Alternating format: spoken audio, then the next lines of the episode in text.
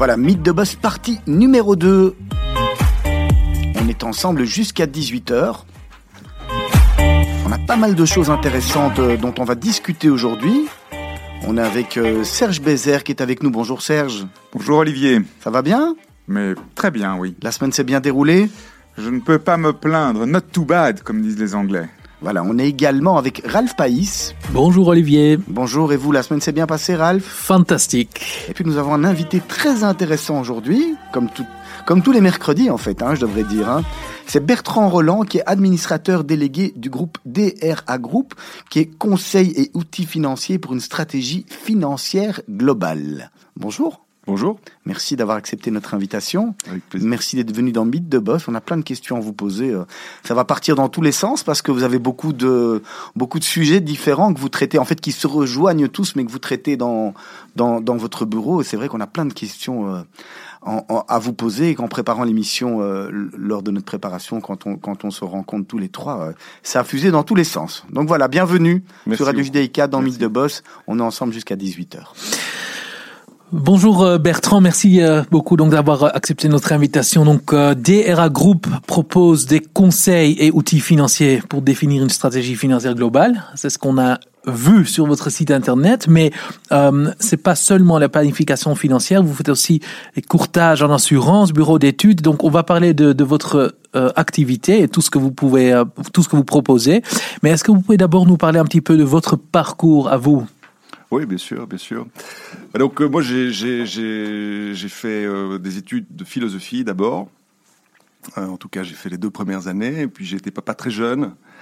Ça m'a un peu poussé à bouger un peu plus vite que ce que je n'avais prévu. Ça veut dire qu'on peut pas gagner sa vie dans la philosophie? Ça marche pas bien, en tout cas. euh, ça veut surtout dire que la philosophie est critique pour bien comprendre la finance. Euh, alors, la philosophie est un, est un point de départ euh, inattendu et, et, et un peu décalé pour, pour comprendre la finance. Mais, mais je, je dois bien reconnaître que, que ça a participé à la constitution de mon approche, ça c'est clair.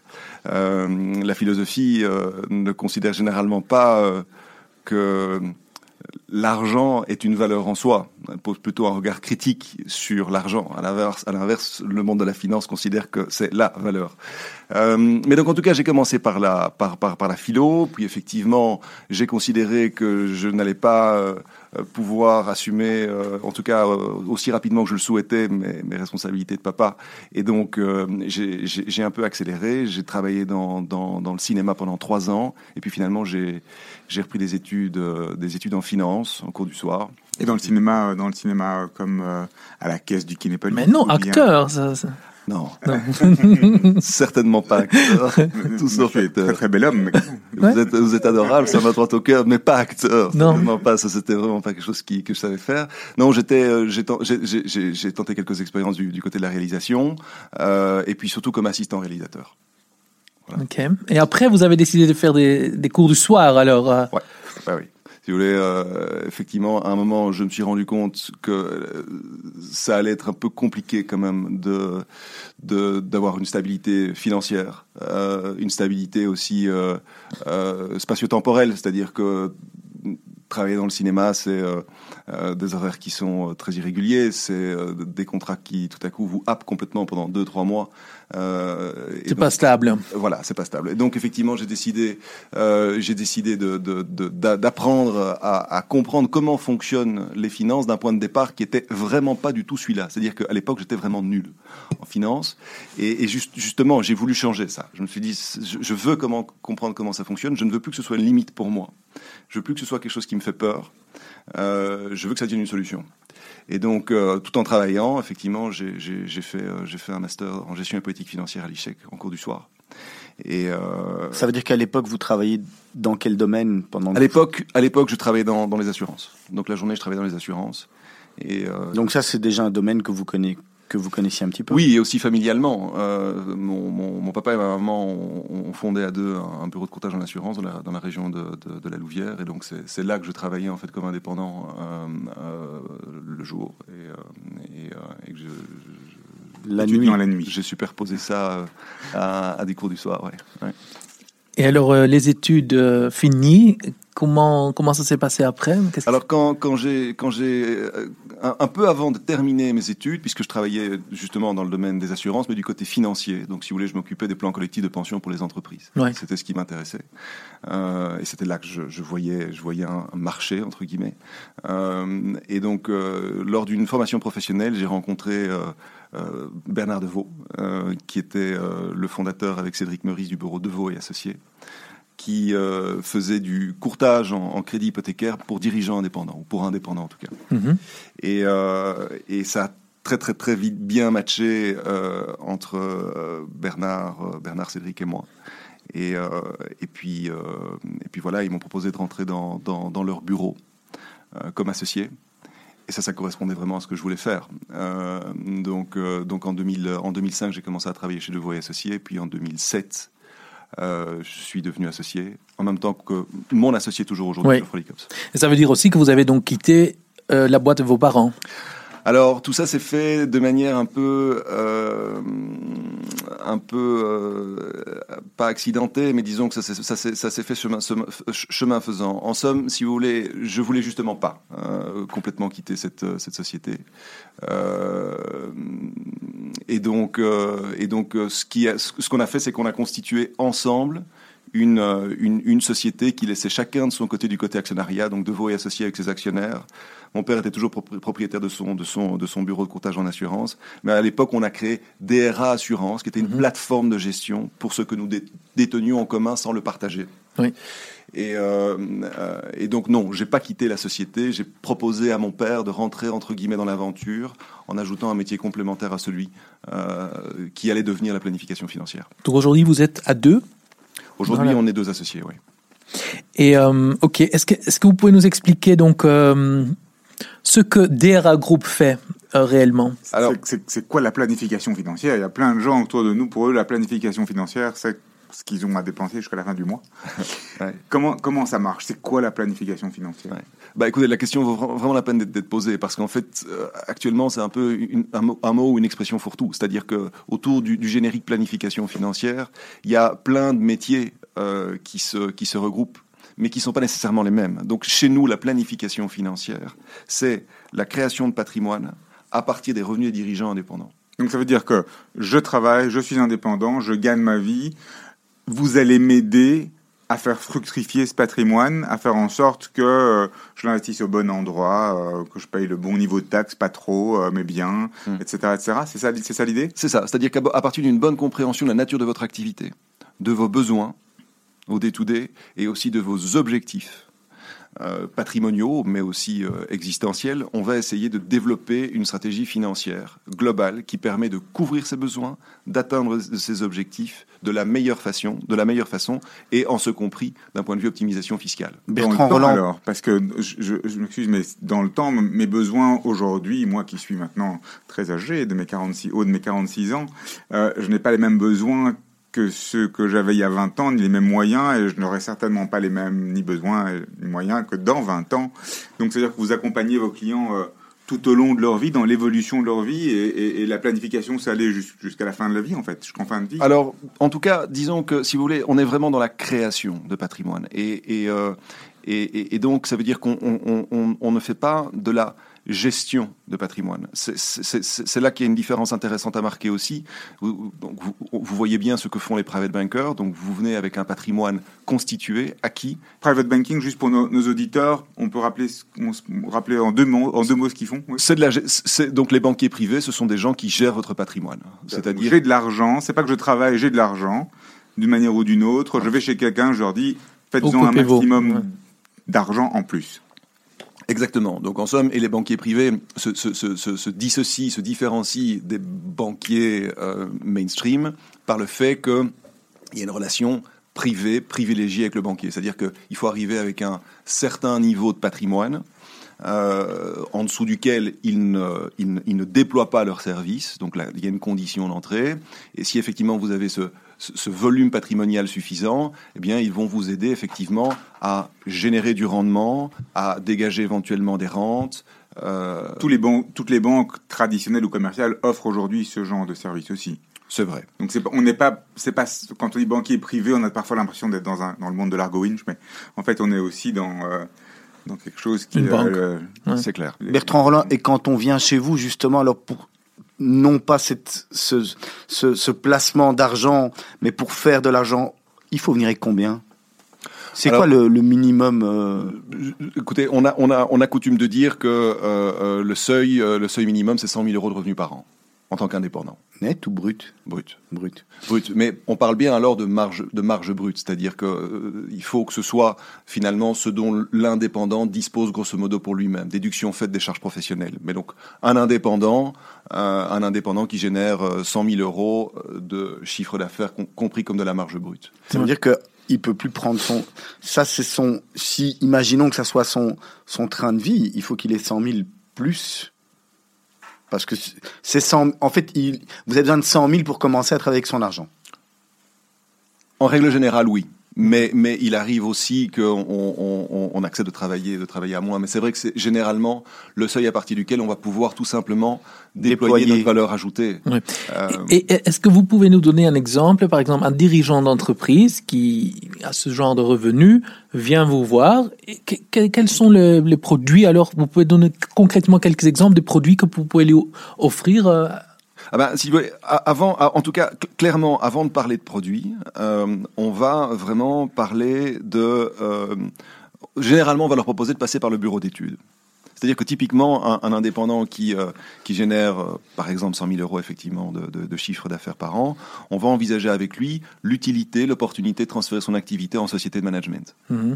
Donc en transférant son activité en société, il va aller chercher plein de choses. D'abord une professionnalisation de sa gestion, euh, on va faire un travail vraiment euh, très euh, très fin d'identification de ses dépenses, c'est-à-dire de ses besoins contemporains, de compréhension de ses grands objectifs, de la nature de son de son activité, et avec ça, on va élaborer cette, cette, cette stratégie qui va permettre effectivement de dégager par des moyens plus ou moins performants, mais idéalement les plus performants possibles, le net dont il a besoin pour vivre et supporter ses besoins, et aussi pour programmer les investissements, les investissements à venir. Souvent, les investissements à venir, euh, c'est l'immobilier. C'est-à-dire que le poids lourd dans notre vie à tous sur le plan financier, privé, c'est l'acquisition immobilière. Et donc là, on va bien souvent travailler avec des systèmes d'engagement individuel de pension. C'est-à-dire qu'il y a beaucoup de systèmes d'épargne, d'investissement qui sont fiscalement déductibles pour les sociétés qui permettent, si vous voulez, de, de dans, dans, le chef d'une société, de verser des primes sur ouais. un contrat qui appartient aux dirigeants. Okay avec une fiscalité qui est très favorable, strictement légale, incontestable, déontologique. Donc on est dans une optimisation qui est vraiment rencontre les intérêts du contribuable, mais aussi de l'État. Et en fait, ces capitaux accumulés sur le contrat qui appartient aux dirigeants, il peut les récupérer pour les investir dans une acquisition immobilière à titre privé. Ça veut dire que, vous, en, en, en, somme, vous travaillez avec le fiscaliste ou le, ou le comptable? Alors, on, on, nous essayons vraiment d'avoir cette espèce de... Alors oui, absolument, on travaille avec le comptable en permanence main dans la main. Nous ne faisons pas la comptabilité. Donc le comptable a un rôle essentiel. C'est lui qui procède aux écritures comptables, c'est lui qui établit les tableaux de bord, c'est lui qui, euh, euh, euh, procède à la, déclaration, fiscale, et c'est lui qui a en main toute une série d'expertises extrêmement importantes pour le dirigeant. Donc on travaille en permanence en, en, coopération avec le comptable, parfois quand c'est nécessaire avec le fiscaliste. Mais nous essayons d'avoir cette vision globale de compréhension de la situation, des objectifs et de tous les éléments qui vont paramétrer une bonne politique financière. Et vous avez dit tout à l'heure, donc ceux qui choisissent ce genre de produit, je pense que c'est quand même limité par an avec les avantages fiscaux, si je me trompe pas. Mais en tout cas, ceux qui choisissent cette option, ils peuvent dire, voilà, à l'âge de 60 ans, j'aimerais que euh, j'aimerais avoir un certain montant. Et vous dites qu'en attendant qu'on arrive à ça, on peut déjà acquérir un bien immobilier qui est quelque part couvert par cette euh, euh, Exactement. Ça, hein ouais. Exactement. Donc, euh, euh, alors, il faut différencier les, les outils d'épargne-pension du troisième pilier disponibles pour les particuliers et les outils d'épargne-pension du deuxième pilier disponibles pour les entreprises. Les uns obtiennent une réduction fiscale dans le troisième pilier, c'est bien, mais bon. Euh, on, peut, on, peut, faire mieux et on peut faire beaucoup mieux avec le deuxième pilier où on a une déduction fiscale. C'est pas du tout la même chose. Donc là, on a vraiment quelque chose qui, sur le plan fiscal, fait économiser beaucoup d'impôts aux contribuables. Et effectivement, je vous confirme qu'il ne faut pas nécessairement attendre l'âge légal de la pension, qui est aujourd'hui de 65 ans, ouais. qui va passer à 67, mais qu'effectivement, en cours de route, la personne, à titre privé, peut décider de récupérer, pas la totalité, mais 70% des fonds accumulés pour les investir dans l'immobilier. privée, en Belgique ou dans l'espace économique européen.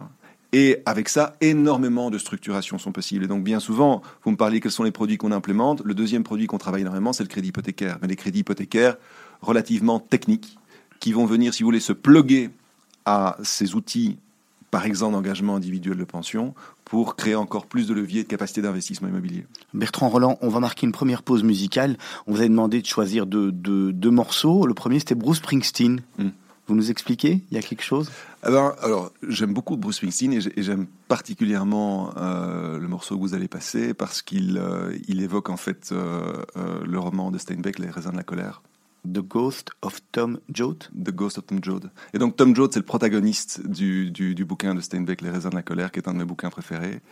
Et, et je le trouve d'une, en plus, je le trouve d'une contemporanéité absolument incroyable, ce bouquin et euh, la sensibilité de la sensibilité de la sensibilité de la poésie de, Springsteen euh, euh, couplée à ça fait que j'aime beaucoup cette chanson. On se retrouve dans 4 minutes 16 secondes très exactement.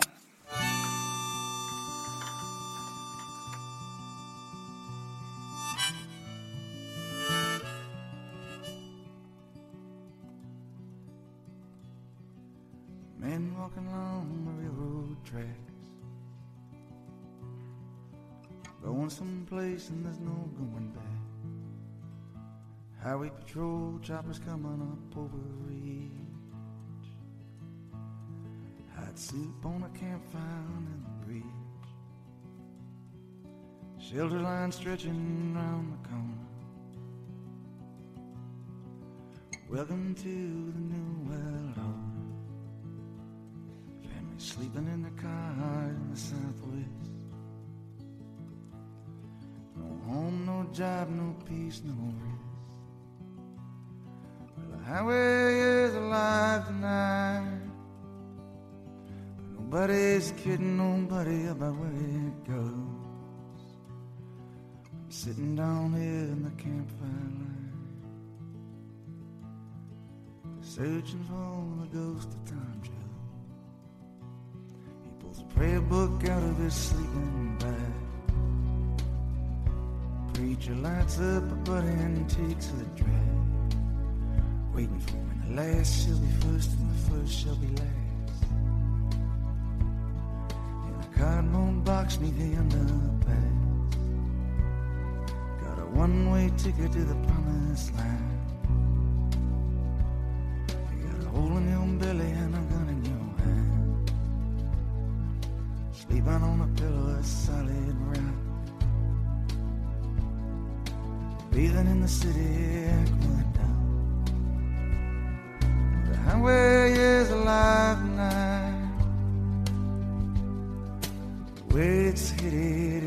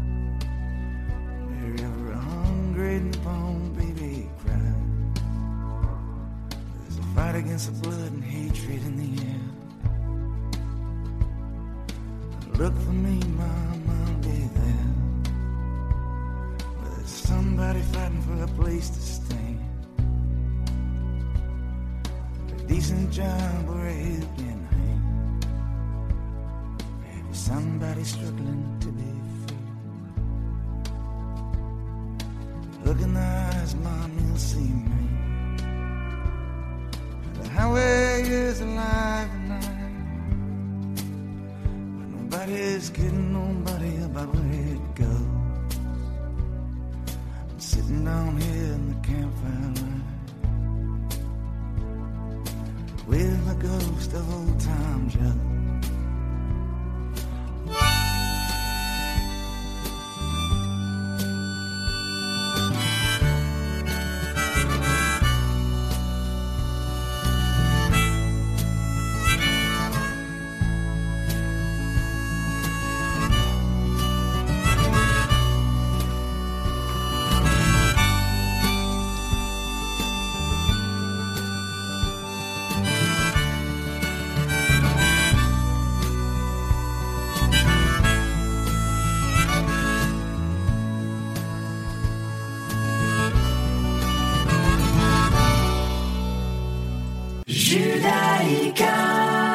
90.2 FM Judaïka, soyez plus que des auditeurs. Investissez dans votre radio.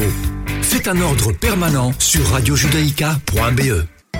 Le 2 décembre, Stéphane Juffa sera à Bruxelles et vous invite à assister en exclusivité pour Judaïka à sa conférence d'automne. Moyen-Orient, Nouvelle Donne, Israël revoit ses concepts stratégiques. Le 2 décembre à 19h30, vivez un Bruxelles-Métula en direct. Infos et réservations sur Judaïka ou 02 648 18 59. Voilà, c'est lundi prochain, c'est directement ici à la radio. Vous avez toutes les informations sur le site de Radio Judaïka, une conférence exceptionnelle avec Stéphane Juffa. Nous, en attendant, on va reprendre euh, notre entretien avec Bertrand Roland, avec Serge Bézère, Ralph Païs. On en était où? On parlait de... On parlait de crédit hypothécaire, on parlait de crédit, on parlait de levier euh, au niveau de l'engagement individuel de pension. Euh, alors, on, on, comprend le fonctionnement, grosso modo. Vous parliez peut-être aussi, tout, juste pour un peu, euh, encore une fois, euh, faciliter et, vulgariser par rapport aux auditeurs, du deuxième pilier et du troisième pilier. C'est quoi ces deuxième pilier, troisième pilier On en parle souvent, mais c'est peut-être bien d'avoir une compréhension de ce que c'est. Bien sûr. Bah, le premier, alors évidemment, il y en a un premier. Euh, le, premier pilier, c'est la pension légale. Donc c'est le système de pension qui fonctionne par répartition avec euh, les cotisations sociales que nous payons aujourd'hui. Nous alimentons la pension qui est versée à nos aînés. C'est ce qui ont déficit systématiquement année après année et qu'on nous promet que plus personne n'aura d'ici quelques années. Et c'est ce que les indépendants, en tous les cas, euh, ils ont intérêt à avoir bossé parce qu'ils auront quand même pas grand-chose en, en fin de parcours. Bah aujourd'hui, ils ont la même chose que les autres, non? Non, non, non. C'est encore plus bas. Oui, c'est encore plus bas. Si vous voulez, les, les, les, les, euh, les, stigmates du passé sont encore dans le montant des pensions que reçoivent aujourd'hui les gens. Donc, par exemple, en moyenne, les femmes reçoivent des pensions nettement, nettement plus basses que les hommes. Donc, le pire, c'est d'être une femme indépendante, en fait. Oui, c'est terrible. C'est terrible quand vous voyez la moyenne de ce que perçoit aujourd'hui une femme qui a une carrière d'indépendant. On est, on est clairement en dessous du seuil de pauvreté. Indépendamment de ce qu'elle a cotisé quelque part. Mais disons ou bien ces fonctions. Ce sont les mœurs du passé, si vous voulez. On, on voit qu'effectivement, dans les générations passées, les femmes ne travaillaient pas ou en tout cas n'étaient pas déclarées comme telles. Euh, elles avaient des carrières qui semblaient moins longues. Euh, et donc une indépendante, une femme indépendante aujourd'hui a en moyenne une pension qui est de l'ordre de 400 euros par mois. C'est fou, hein C'est dingue. C'est le, prochain hashtag balance ton, je sais pas quoi, c'est balance ta, faible pension. C'est dingue. Et pour les hommes indépendants, aujourd'hui en moyenne, on est aussi en dessous du seuil de pauvreté. Le seuil de pauvreté c'est 900 euros et, la, et la pension moyenne d'un pur indépendant est de l'ordre de 850 Donc ça, c'est la pension légale, c'est la pension, euh, la pension qui fonctionne sous le système de, répartition. Et effectivement, elle est menacée par pas mal d'évolutions, de, de, problèmes, notamment l'évolution démographique. Euh, si nous sommes de moins en moins euh, à cotiser pour de plus en plus de gens qui sont à la pension, il y a évidemment un, problème qui, est, majeur et qui est extrêmement complexe. Et c'est pour ça que l'État veut encourager, tous les gouvernements passé encourage depuis longtemps les seconds et troisième piliers. Exactement. Quels sont-ils? J'ai donc envie de vous demander. Eh bien, le, le, deuxième pilier, c'est le pilier des, des, des, des, capitaux de pension qui sont constitués par des entreprises. Donc, ce sont toutes les, tous les contrats de capitalisation individuelle. Donc, on n'est pas sur un système de répartition collective où les cotisations des uns alloue des rentes de pension aux autres, on est sur le système où chacun d'entre nous, individuellement, constitue un capital qui lui appartient sur un contrat nominatif et effectivement avec des, incitants fiscaux très forts. Donc vous savez que en Belgique, sur les revenus du travail, on paie, d'abord des cotisations sociales.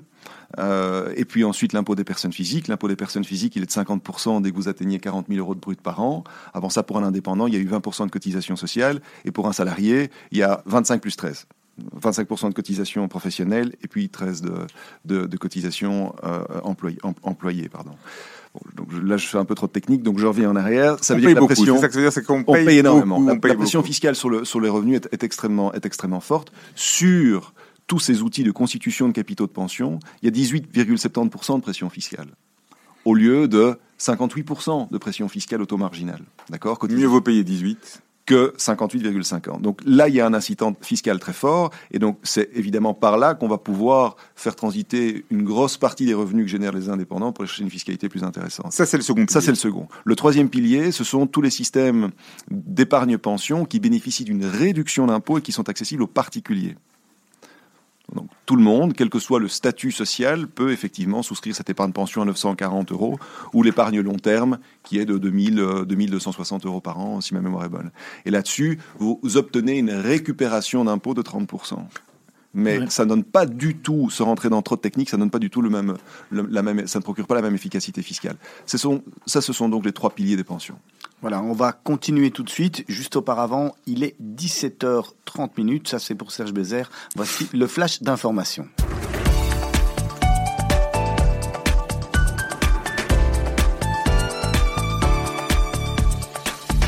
Bonjour à tous, il est 17h30. Voyons tout de suite les titres de notre journal de 18h. Le journaliste vous informe. Nous ouvrirons le journal par un dossier sur la politique israélienne. Nous parlerons des dernières déclarations de Benny Gantz envers Netanyahou et nous parlerons également des premiers sondages sortis qui concernent les probables futures élections. Bleu-Blanc sortirait vainqueur face au Likoud, mais Netanyahou resterait le leader du parti. Et nous terminerons ce dossier politique avec les nouvelles propositions de loi faites à la Knesset afin de modifier la durée des élections. Nous reviendrons également sur les déclarations de Naftali Bennett qui a déclaré qu'Israël n'allait plus restituer les corps des terroristes. Dans l'actualité internationale, nous reviendrons sur l'inculpation en Turquie du président d'Amnesty International.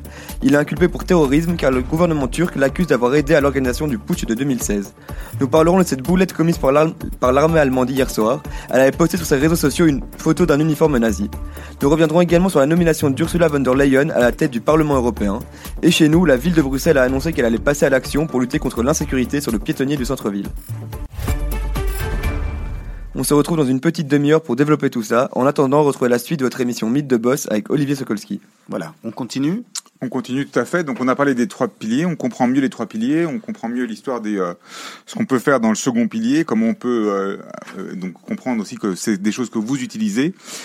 tout à l'heure vous avez expliqué qu'en fait ce qui vous intéressait ou là où vous aidiez, vous accompagniez vos clients, c'était dans cette phase justement de création de patrimoine, mais pas une fois que le patrimoine est créé et qu'on arrête de gagner de l'argent. Alors, c'est-à-dire que une fois que je ne suis plus actif en tant qu'indépendant, alors c'est fini, on se dit au revoir, on serre la main, on a travaillé ensemble et on passe à autre chose Ou est-ce que vous allez ben jusqu'à justement cette étape suivante ou est-ce que quelque part c'est pas un potentiel pour vous que vous ne preniez pas?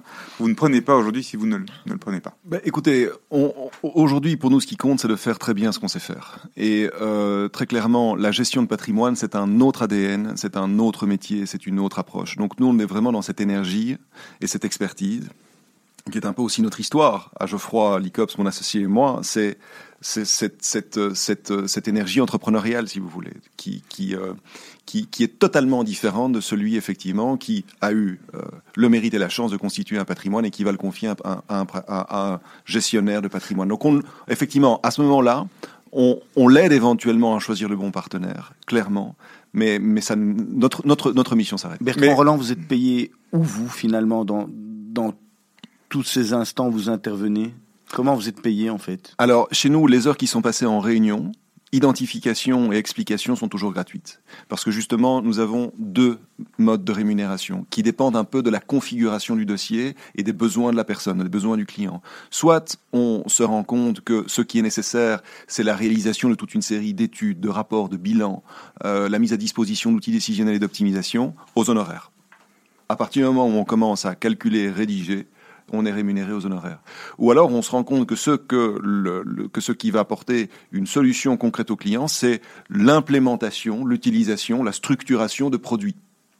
Typiquement un EIP, typiquement un crédit hypothécaire. D'accord? Et à ce moment-là, on ne va pas demander d'honoraires parce qu'on va percevoir une commission de courtage sur justement l'implémentation de ces, euh, de ces outils financiers. Et là, vous prenez la, la, commission chez le client ou chez le... Alors, il y a une, une, une, une, très faible part qui est prise chez le client et la, la, la, la majeure partie est, est payée par les organismes financiers que nous sélectionnons et avec lesquels on travaille.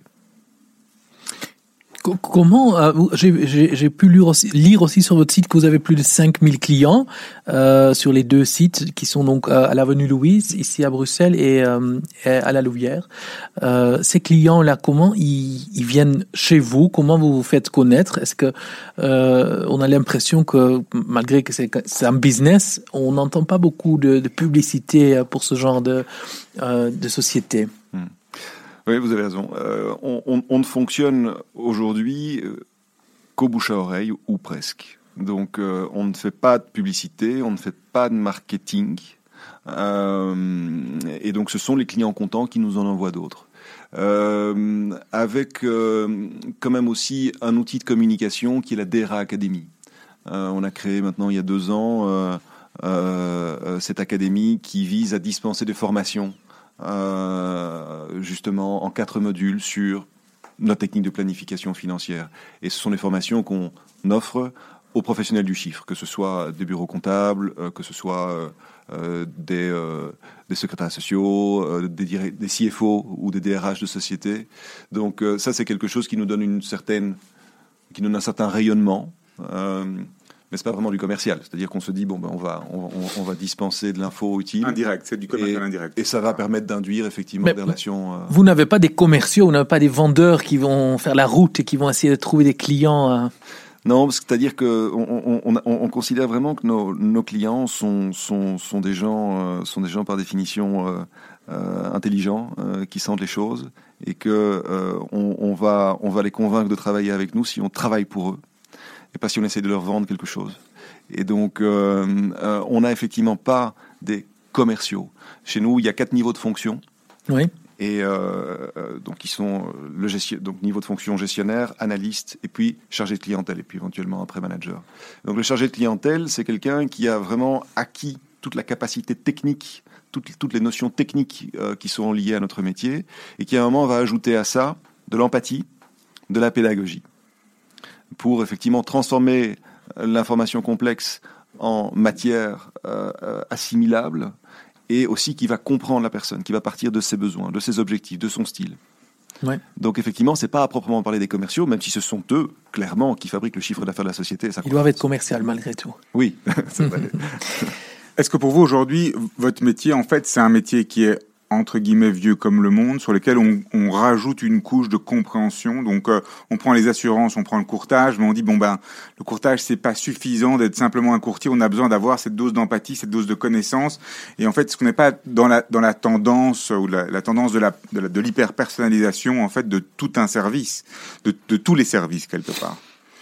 Bah, alors c'est clair que le, courtage en, assurance est un, métier ancien. Euh, euh, L'autre métier, celui de la planification financière, il est tout jeune. D'ailleurs, il, n'est pas encore communément compris. Euh, souvent, je dois expliquer deux, trois, quatre fois, en tout cas dans des, dans des circonstances non professionnelles, ce qu'on fait, ce qu'est la planification financière, parce que c'est nouveau. Euh, non, certains vont vous dire oui, bah ok, euh, moi c'est mon conseiller fiscal, qui mon fiscaliste qui faisait ça, ou bien c'est la banque qui faisait ça, ou c'est le comptable, ou moi j'ai un super expert comptable et c'est lui qui me dit de faire comme ci ou comme ça. C'est quelque part c'est aussi la complexité du modèle dans lequel on vit qui induit le besoin de spécialistes. Tout à fait. Tout à fait. C'est effectivement parce que euh, tout ça est, est, est complexe qu'il y a une valeur ajoutée dans le fait de se montrer pédagogue et de mettre ça en liaison avec les, les, les, les, objectifs des personnes. Ça veut dire que le métier, ou ce genre de métier, n'existe, n'existe que par la complexité aujourd'hui, euh, essentiellement par la complexité de l'environnement dans lequel on travaille alors j'irai quand même pas jusque là. Je pense que je pense que euh, il y a de plus en plus de gens qui veulent euh, créer leur vie professionnelle. Donc de plus en plus de gens qui veulent pas simplement trouver un job, mais qui veulent vraiment, on le voit dans la nouvelle génération, qui veulent que leur boulot soit un espace de développement personnel. Et donc il y a de plus en plus de gens euh, euh qui cherchent des clients plutôt qu'un employeur, c'est-à-dire qu'ils choisissent la vie d'indépendant. Et donc c'est des gens qui vont devoir bien faire le leur métier, bien comprendre leur marché, mais qui vont aussi devoir gérer eux-mêmes leur organisation financière. Et, et, et ça, c'est ce à quoi on sert. C'est vraiment de parvenir à comprendre chez la personne quels sont ses objectifs et comment on les, on les met en liaison avec la finance, comment on en fait une ressource énergétique pour aller là où ils veulent aller. Après la, la, la planification financière, il y a, il y a la planification su, su, successorale. successorale. Merci beaucoup Serge. Est-ce que, est -ce que ça fait partie de, de, de, de votre éventail également? Alors, c'est un très bon exemple pour illustrer ce que je disais tout à l'heure, que dans la planification financière, finalement, il y a beaucoup de sous-sections. Euh, c'est moins dans notre ADN. Euh, parce que, de nouveau, là, on passe plutôt dans l'organisation du patrimoine acquis et non pas dans la création de patrimoine à partir des revenus. Alors, ça nous arrive de le faire. Euh, typiquement, le client avec qui... Donc C'est ça, parce qu'en réalité, ça l'oblige, si vous ne le faites pas, ça l'oblige presque à aller voir un moment, euh, aller voir quelqu'un d'autre. Mais c'est pas un problème dans le modèle. C'est pas un problème dans le modèle. Le, le, ce modèle-là, euh, ce modèle-là, si j'ai bien compris, hein, en tout cas, votre modèle appelle à ce genre de passage de relais à un moment ou l'autre, puisqu'une fois que les choses sont faites, elles sont faites. Bien sûr. Et on s'occupera des enfants. Bien sûr, bien sûr, bien sûr. Donc, donc nous, on, on, on euh, vraiment vu que notre focus est réellement, sincèrement sur la personne et que ça fonctionne bien comme ça, c'est-à-dire que, euh, si vous voulez, on ne craint pas trop que nos clients aillent voir ailleurs, parce que souvent, on parvient vraiment à les rendre heureux. On, va souvent chercher une compétence complémentaire pour pour venir pour venir euh, euh, répondre à, des points spécifiques. Et donc, typiquement, le, client avec qui on a une relation euh, de confiance et qui nous dit, écoute, j'aimerais bien que tu rencontres mon papa et ma maman parce que voilà, il faut qu'on réfléchisse à une, structuration patrimoniale, à une transmission, etc., et des stratégies. Clairement, on se penche sur la question et on réfléchit avec eux et, et, on on élabore des solutions mais ça n'est pas la porte d'entrée pour nos clients, si vous voulez. Et bien souvent, on va faire intervenir dans cette structuration un notaire, un spécialiste, dans tous les cas. Donc grâce à vous, il n'y a plus jamais un indépendant qui a des problèmes parce que il est taxé sur les revenus d'il y a trois ans et ce genre de choses-là, par exemple. Exactement. Exactement. Parlons aussi un petit peu assurance, euh, parce que c'est aussi quelque chose que vous faites. Et en préparant euh, cette émission, on s'est dit tous, tous les trois en fait, est-ce qu'on n'est pas un peu trop couvert? Parce que finalement, on, on, a, on, a, on a des assurances depuis des années. Hein. Le jour que tu as besoin, ah, mais ça, c'est pas couvert. Alors finalement, on se demande, est-ce qu'on paye pas de trop? Et est-ce qu'on a les bonnes assurances? Est-ce que comment ça se passe chez vous? Vous vous proposez des, euh, des produits, j'imagine, euh, sur mesure pour le client, mais euh, vous, vous voyez que les, les clients qui viennent vous voir ont déjà des assurances qui peut-être euh, ont double emploi, ils payent, payent des choses en trop, etc. Ça arrive souvent? Ben, en tout cas, c'est vraiment euh, la mission, la mission qu'on qu propose à nos clients. Si vous voulez, euh, nous, en tant que bureau de courtage, euh, la valeur ajoutée qu'on représente, c'est effectivement une bonne identification des risques, une bonne identification des couvertures adéquates, éviter les doublons, éviter aussi les gaps de couverture, et puis travailler sur les tarifs. Mm -hmm. Donc c'est typiquement la mission qu'on mène. Alors, j'ose dire qu'on y arrive, on y arrive euh, plutôt bien. Euh, c'est l'enjeu.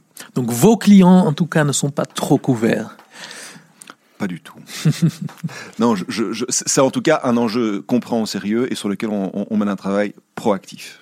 On a parlé d'optimisation fiscale, parlé des piliers, parlé de la manière de réutiliser ce que l'on gagne euh, en le réinvestissant, en rationalisant un peu justement euh, cette partie fiscale. Il y a aussi de l'investissement pur et dur, c'est-à-dire du placement. Aujourd'hui, je pose dans votre stratégie, euh, quand, si je si j'ai 100 000 euros à entre guillemets optimiser chez vous. Vous allez, une partie va partir en EIP, une partie va revenir, va être placée en immobilier, et une partie va être placée en valeur mobilière, va être placée sur des marchés euh, boursiers, va être placée sur des choses comme ça. Ou bien c'est des choses sur lesquelles vous aussi là, vous allez vers d'autres types de spécialistes ou d'autres types d'acteurs? Plutôt Donc, euh, on, va euh, typiquement traiter la question du, du dirigeant indépendant. Bon, voilà, euh, par exemple, effectivement, j'ai 100 000 euros de bénéfices, comment est-ce que je fais pour les sortir et aller les placer intelligemment. Donc, on va travailler sur tout le parcours de traitement fiscal pour le sortir de la meilleure manière et qu'il dispose effectivement de cet argent au bon endroit. Euh, et ensuite, on va l'aider à choisir le bon, le bon outil de placement. Euh, parfois, il nous, arrive de le mettre en place nous-mêmes, et puis parfois, on identifie qu'il faut plutôt passer par une plateforme ou par, euh, ou par une banque spécialisée pour le faire. On n'a pas besoin, si vous voulez, que le, le placement soit absolument chez nous.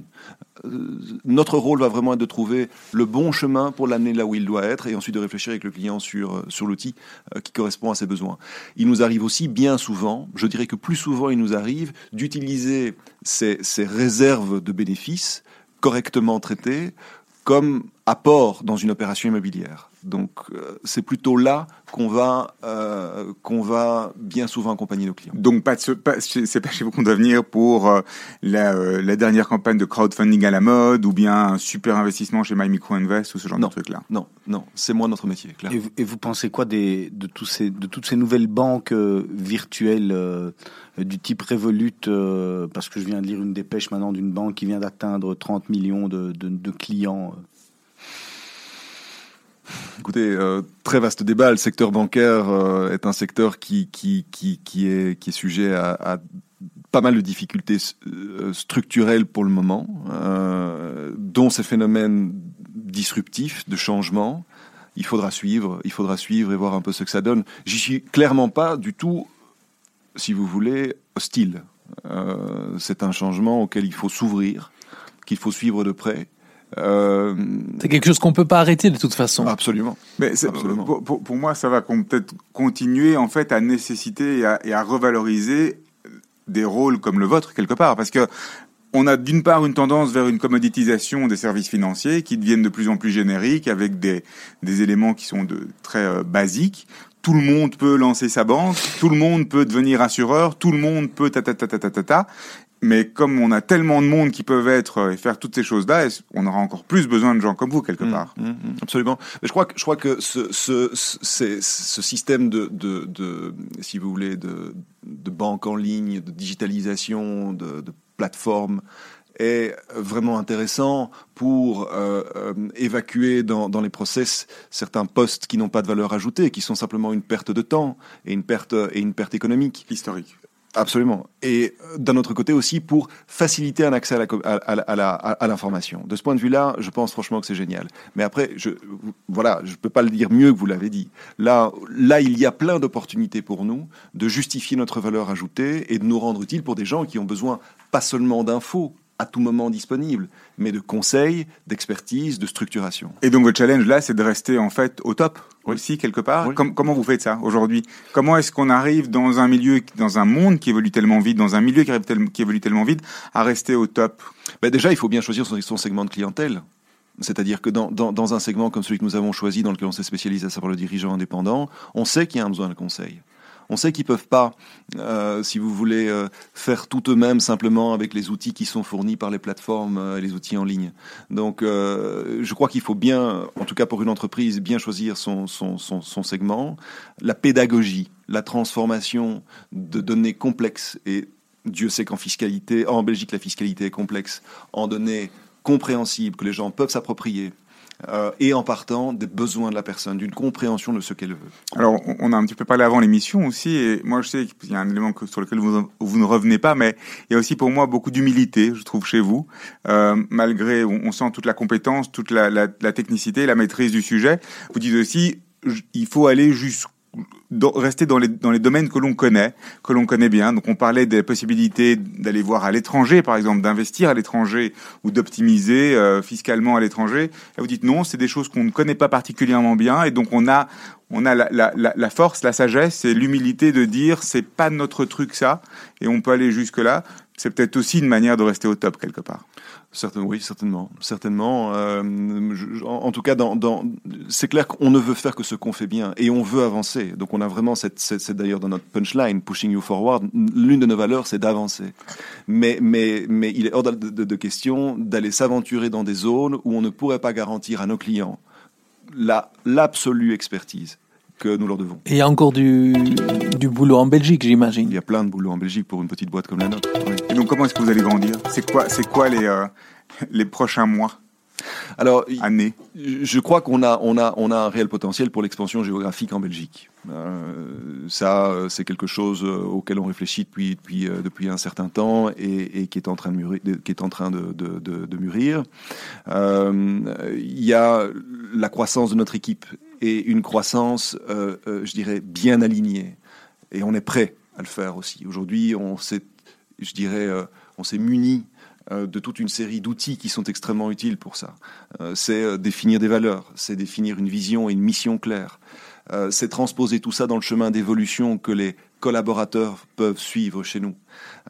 c'est de leur expliquer effectivement que de spécialistes techniques, les analystes, ils ne vont pas devenir des, des vendeurs de, savonnettes, c'est qu'ils vont passer à un autre champ de compétences, se mettre en connexion avec les besoins des personnes. Et donc, à partir du moment où on a, si vous voulez, cette structure, où on a, où on a cette, cette organisation, on est prêt à intégrer de nouvelles personnes qui vont venir renforcer euh, notre, notre édifice sans qu'il perde de son enracinement. Voilà, cette fois on a lancé le jingle. On a encore quelques minutes devant nous. C'est une minute un, un peu plus, un peu plus punchline, on va les appeler comme ça. Un peu plus punchline. On est avec euh, Bertrand Roland, on va vous poser quelques questions, on va vous demander d'y répondre un peu plus rapidement, si c'est possible bien sûr. On va vous demander un top et un flop. On va commencer par euh, un gros flop. Un gros flop. J'ai fait un court métrage euh, quand j'avais euh, quand j'ai commencé dans, dans, le cinéma et franchement c'était un flop absolument. euh, parfois quand je raconte ça on dit mais est-ce qu'on peut pas le voir? Oui oui on peut pas le voir. non. on a, non parce qu'on vous poser exactement la même question. Hein. On a une surprise. Voilà, il est caché, il est caché au fond d'une armoire dans un endroit que seul moi je connais. C'est un flop absolument. Donc sur YouTube on le retrouvera pas. Non. non, non Dommage, il faut partager ce genre d'expérience. Non non, je ne partage pas. et votre grand top? Euh, Mon grand top, euh, l'ADR Academy l'ADR Academy qu'on a créé il y a, il, y a, deux ans. Euh, je suis fier de ça. Euh, le fait de dispenser de la connaissance euh, gratuitement, d'en faire un outil de networking positif, euh, bienveillant et, et, avec ça de, de, de, de, semer ce qui pourra devenir demain des, des synergies fertiles, ça me. Et quoi et, et, si on veut venir à la, à la DR Academy, comment on fait? On s'inscrit, c'est gratuit, c'est payant Quelles sont les conditions? Il y a, il y a un site internet qui présente les quatre modules de formation et euh, il suffit de nous contacter. Et puis, euh, puis. Et qui sont les, les enseignants de cette DR Ah, ce sont les membres de l'équipe. Ce sont les membres de l'équipe justement. Ouais, ouais. Alors, quelle est la personne, excepté euh, votre femme euh, et vos enfants, euh, en tous les cas, quelle est la personne qui a changé votre vie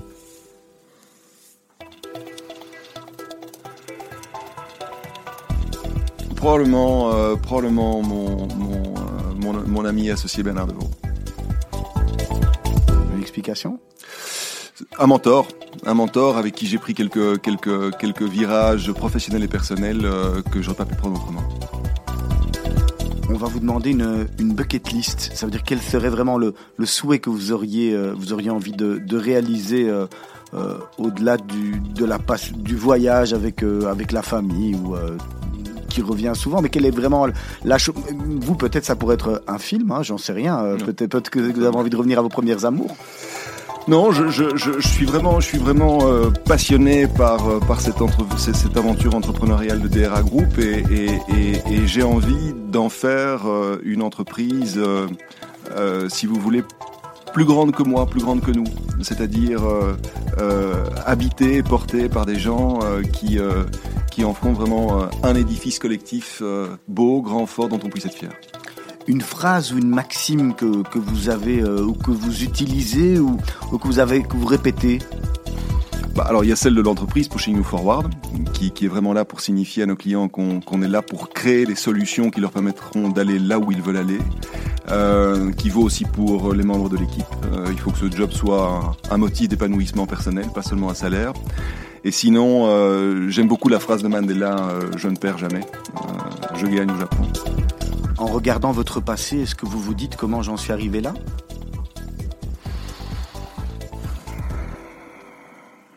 Parfois, oui. -hmm. Oui, ça m'arrive. La chanson que vous auriez rêvé d'écrire? C'est difficile, ça. Hein On prend un petit ça, joker? difficile. Ouais, joker. Un petit joker? Le film que vous auriez rêvé de faire le film que j'aurais rêvé de faire, euh, ça va chercher du côté de, du côté de Scorsese. Euh, ça va chercher du côté de, de Scorsese, euh, Goodfellows ou, ou, quelque chose comme ça. Les réseaux sociaux, ça nous approche, ça nous rapproche ou ça nous éloigne? Alors moi, je suis très peu réseaux sociaux, donc je crois que ça nous éloigne. Votre émission préférée à la télévision? C'est politique. La question de Serge, hein, j'ai presque ah, envie la, de dire. Oui, la, la, question de Serge, la, la question de la semaine. Euh, quel conseil auriez-vous aimé que l'on vous donne quand vous aviez 20 ans? C'est une bonne question. Hein. Je crois que j'aurais aimé... Euh...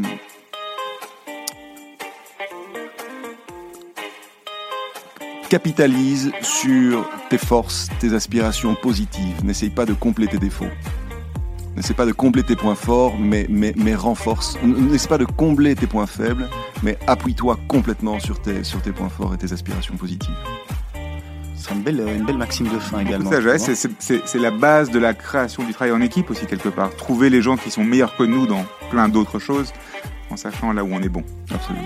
Bertrand Roland, qui est administrateur de DRA Group, merci beaucoup d'avoir passé cette heure en notre compagnie. Merci messieurs, c'était un vrai plaisir. Vous retrouverez l'émission sur le site internet de Radio Judaïka. Vous retrouvez le podcast également. On vous l'enverra, hein. on les envoie chaque semaine euh, à nos invités.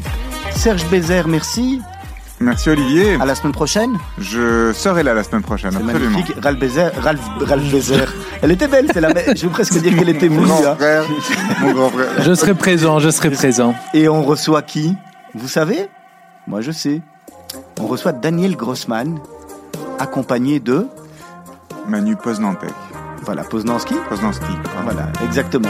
En tous les cas, on a un beau, euh, on a un beau challenge également la semaine prochaine. Merci à tous et à toutes d'avoir participé, d'avoir écouté Mythe de Buzz. La suite de la soirée. Quelques minutes, vous allez retrouver Jérémy Zisberg pour le magazine de l'information. À 18h30, les jeunes pour l'émission de la Brite. Demain matin, Anne-Sophie de Kayser avec Johanna Marchi à partir de 7h. Et puis toutes les émissions euh, de la grille de Radio Judaïka que vous pouvez écouter ou réécouter. Il y avait notamment hier une très belle émission de Maurice Blibaum qui a reçu euh, Jacques Brocci. Ils ont fait une spéciale. C'était très intéressant. Et puis également, bien sûr, euh, Isaac Franco que vous retrouvez le lundi. Et tout euh, dans Chercher l'erreur. Et puis à Brigitte qui reprend l'antenne le mardi. Bref, il y a une grille complète que vous retrouvez également sur le site de Radio Judaïka. À tous et à toutes, je vous souhaite de passer une excellente soirée. Je suis ravi d'avoir passé ce moment avec vous et rendez-vous la semaine prochaine à partir de 16h45.